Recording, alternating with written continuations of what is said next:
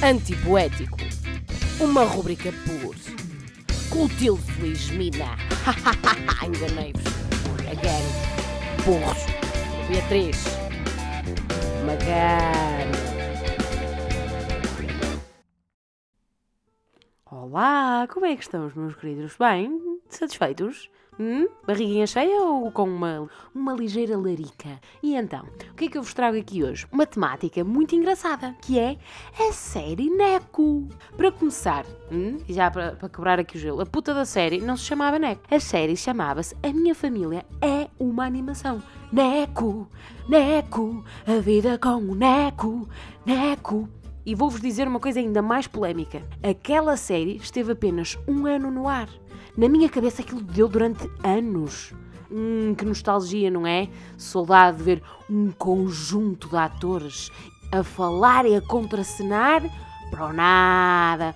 O set de filmagens devia ser incrível. Um tanto ou nada esquizofrénico. Uma cambada de atores a falar para as paredes. Bem, aquele elenco era exatamente o mesmo elenco do Inspector Mac, mas em vez de teres um boneco, tinhas um cão no elenco, que dentro de todo o elenco era o melhor ator. Mas voltando ao Neco, vocês lembram-se daquele enredo maravilhoso e prodigioso?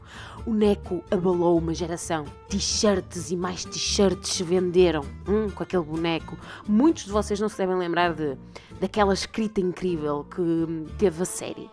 O que no fundo é uma capacidade incrível do nosso cérebro se esquecer da merda. Portanto, vamos dar valor a essa questão. Acontece que a Luísa, que é a mãe do Neco, estava grávida e no fim da gravidez Opa, eu nem consigo dizer isto a sério. Sinto uma enorme vontade, sinto uma enorme vontade de ver desenhos animados. O irmão do Neco cisma que houve da barriga da mãe alguém a falar. A mãe do Neco, ao fim de nove meses, dá um boneco à luz. Os médicos queriam estudá-lo.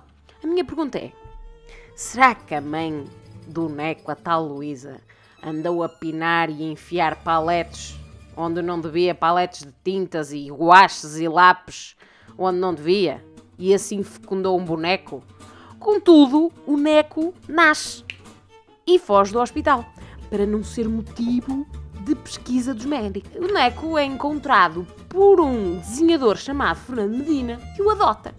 O avô do Neco, preocupado, porque o seu neto, seu neto, Neco, neto, Neco Deto, neto, desaparece. Não sei se estão preparados. O que é que o avô do Neco faz? Decide ir ao ponto de encontro.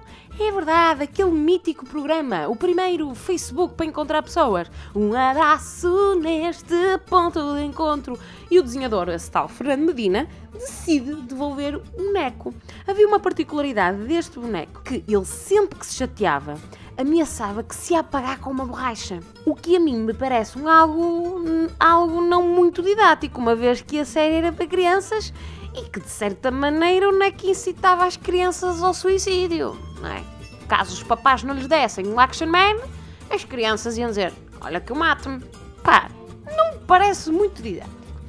Dando a entender que a melhor maneira de resolver os problemas é fugir deles. Mas nem tudo é mau. Se uma criança, porventura, pedisse aos pais um irmãozito, bastava dar-lhes um peluche e dizeres: Olha, tens aqui um neco, ok? A tua mãe andou a enfiar coisas estranhas no rabo e agora tens aqui um panda. Está bem? O Neco abalou uma geração de crianças, incluindo a mim, que hoje em dia penso que quem escreveu aquilo devia estar numa moca alucinagénica que nem é bom. Mas mais mocada ainda estava quem olhou para este guião na SIC e achou assim: opa, que ideia brilhante! Deixo aqui, meus caros, um apelo à SIC com o seguinte: SIC, eu quero uma série do Neco para adultos. Ok? Só assim é que eu vou ser feliz. Para adultos e com um Neco adulto. Ok? Quero ver isso. Quero ver a evolução da vida do Neco. E agora, SIC, aguardo uma resposta vossa. Muito obrigado. Mal logo. Mal logo.